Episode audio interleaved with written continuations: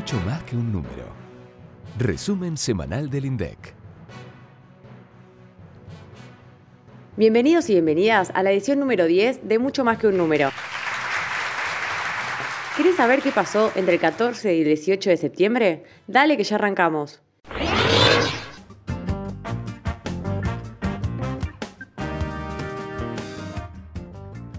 dimos inicio a la semana con la publicación de la última tanda de resultados preliminares del Censo Nacional Agropecuario, que se realizó entre 2018 y el primer trimestre de 2019. En este caso, la información corresponde a ganadería. ¿Qué es el censo agropecuario?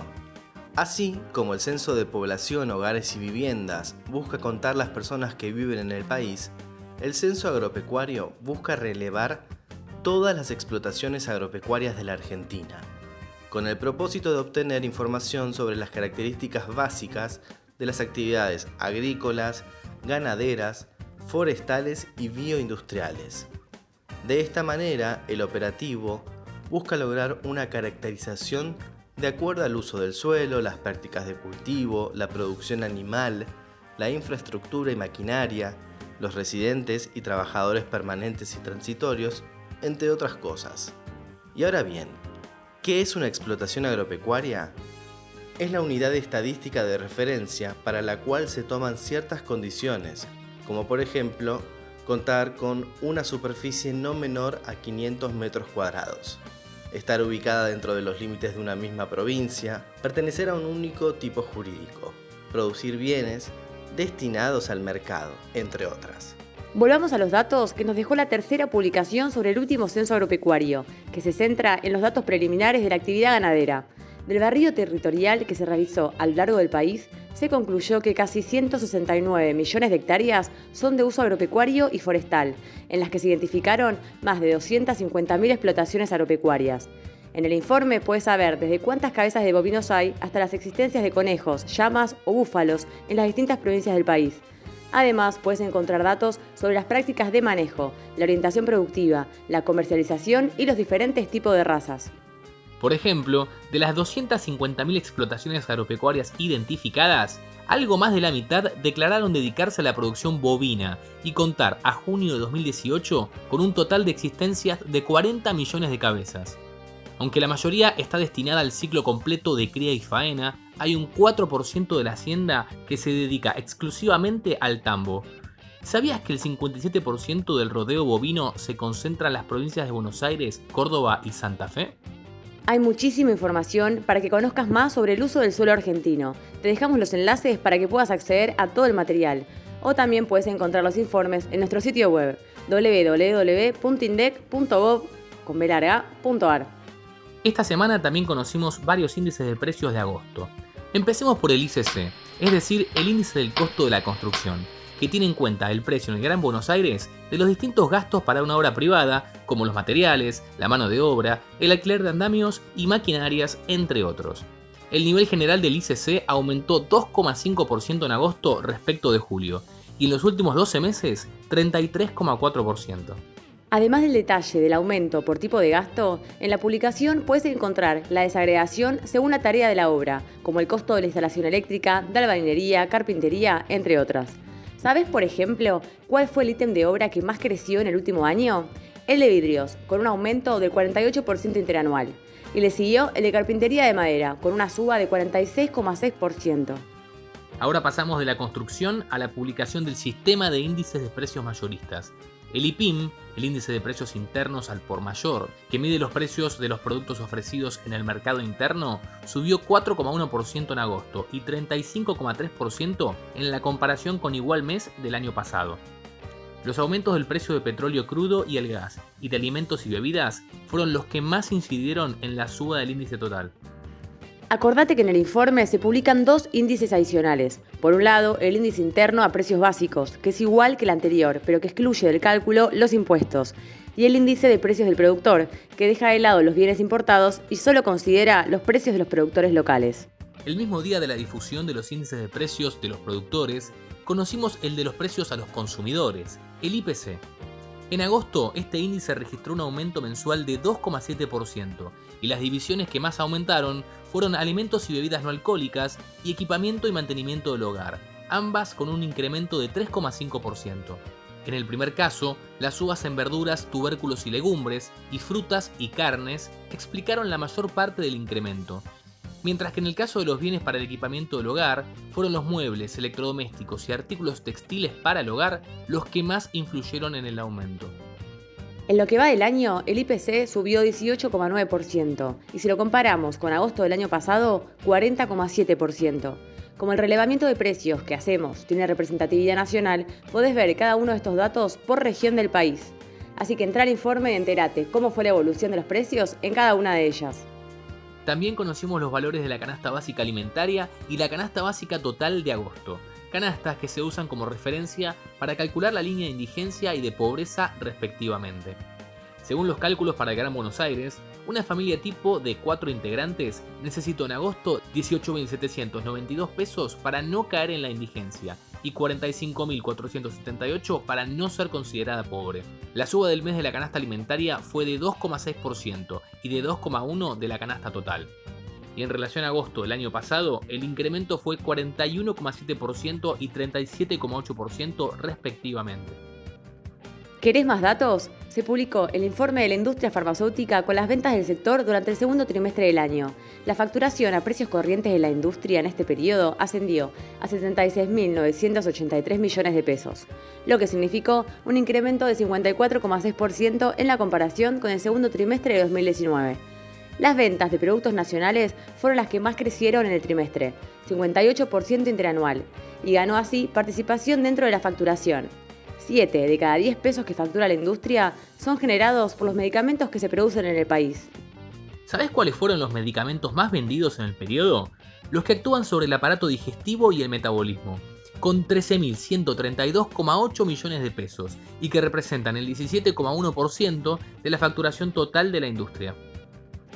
Al cierre de la semana conocimos los indicadores del sector energético del segundo trimestre, es decir, datos sobre la generación de energía eléctrica, del gas distribuido, la producción de los derivados de petróleo y de biocombustibles, la evolución de la energía autogenerada, entre otros.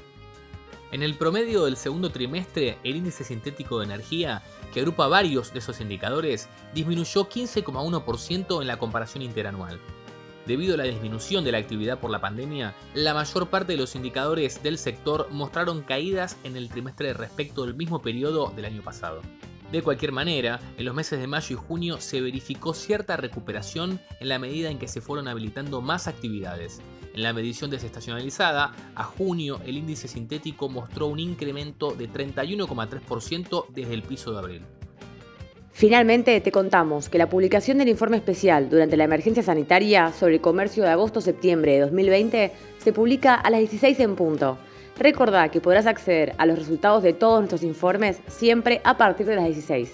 Después de esa hora, y para garantizar el acceso simultáneo a todos nuestros usuarios, te vamos a dejar el enlace en la descripción de este episodio.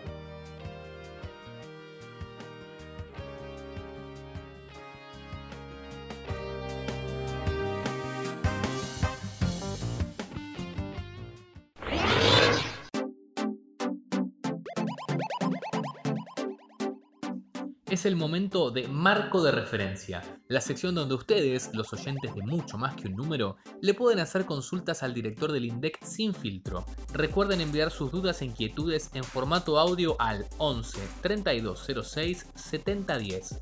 Hola Marco, te compartimos las preguntas de esta semana.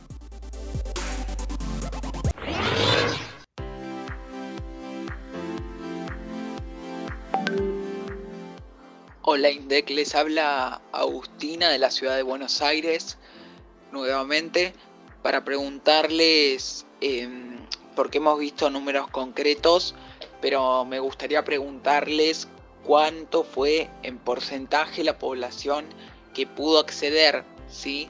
a conexión a internet eh, y después también a em, bueno, conexión fija, conexión móvil, ¿sí?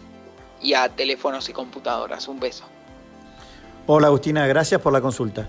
Te cuento que la semana pasada justamente publicamos el informe sobre los accesos de Internet del segundo trimestre del año. Estos datos surgen de una encuesta que se realiza a las empresas que son proveedoras del servicio. En esta responden sobre la cantidad de cuentas que tienen cada una y ahí podés ver según si son hogares, empresas, si es por conexión fija o móvil, abierta también por, este, por provincia. ¿no? Ahora, para ver mejor cuál es el porcentaje de la población que tiene acceso a una computadora eh, o a Internet, te recomiendo ver el informe de acceso y uso de tecnologías de la información y comunicación del EPH, que es un relevamiento que se hace todos los años en el cuarto trimestre. Ahí tenés con mucho más detalle cuántos hogares y cuántas personas tienen computadoras, teléfonos móviles, cuántos acceden a Internet y eso abierto por sexo, localidad, grupo de edad y nivel educativo. Por ejemplo, en el cuadro 1.2 de la publicación se desprende que el 41,4% de la población de referencia tiene acceso a computadora eh, y esto al dato de fin del año pasado. ¿no? El 79,9% tenía acceso a Internet.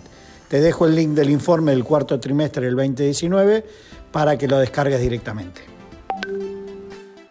Buenas noches, eh, mi nombre es Yamila, soy profesora de matemática y ejerzo en la zona del AMBA. Eh, me crié en la capital y viví ahí, pero ahora vivo del otro lado, en la provincia de Buenos Aires, y trabajo en ambas jurisdicciones. Acabo de ver la historia, lo sigo, me encanta lo que vienen haciendo en redes, eh, las placas y todo, y uso mucha de la información que me, por, por cómo está presentada visualmente para clases de probabilidad y estadística eh, en nivel secundario. Bueno, quería eh, preguntarles sobre índices en el área de educación. Me interesa deserción escolar em, o factores que inciden en la deserción escolar o en la repitencia, en las quizás también divisiones entre masculinos y femeninos, eh, las razones de estos masculinos o de estas femeninas en, todos esos valores. Tengo las estadísticas que entregaron desde Nación de años anteriores, pero bueno, me gustaría ver algo de eso en, en placas eh, para poder usarlas en las clases. Desde ya, muchísimas gracias, saludos, impecable el trabajo que hacen. Yamila, gracias por tu pregunta. La última información que tenemos es la que publicamos en el anuario. Eh, estos son datos del 2018 que nos provee el Ministerio de Educación. Ahí podés encontrar la cantidad de alumnos y egresados por nivel de enseñanza, discriminados a su vez por provincia, por tipos de gestión, esto significa si son establecimientos privados o estatales. Vas a ver también la cantidad de alumnos de carrera de pregrado y de grado, separado por universidades, con la cantidad de inscriptos y egresados por año. Y además hay información sobre el sistema educativo, como la cantidad de establecimientos, los cargos docentes y las horas cátedras, también por nivel de enseñanza y provincia. Eh, a su vez aprovecho para contarles que estamos trabajando en un sistema integrado de estadísticas sociales, donde justamente buscamos incorporar nuevas estadísticas eh, para poder medir mejor el bienestar de las personas. Dentro de estos, uno de los desafíos grandes que tenemos en, el INDEC tiene que ver con estadísticas en materia educativa. Así que vamos a estar trabajando en este sentido y también esto lo vamos a realizar seguramente con el Ministerio de Educación de la Nación para hacer un trabajo en conjunto y poder medir de forma eh, más íntegra todo lo que tenga que ver con el sistema educativo y el resto de las este, estadísticas sociales también. Eh, te dejo un link em, donde vas a poder ver justamente este sistema integrado de estadísticas sociales que hemos estado trabajando y que queremos desarrollar. Gracias.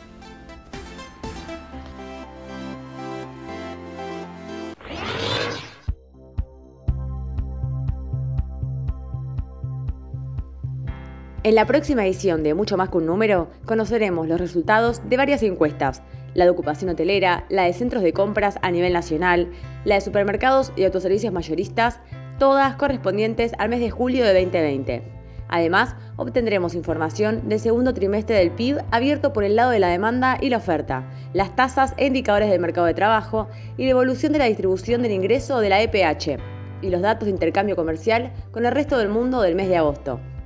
Como todos los meses, publicaremos una nueva edición de INDEC Informa y al final de la semana difundiremos estadísticas de productos industriales. Así que no se pierdan la próxima edición.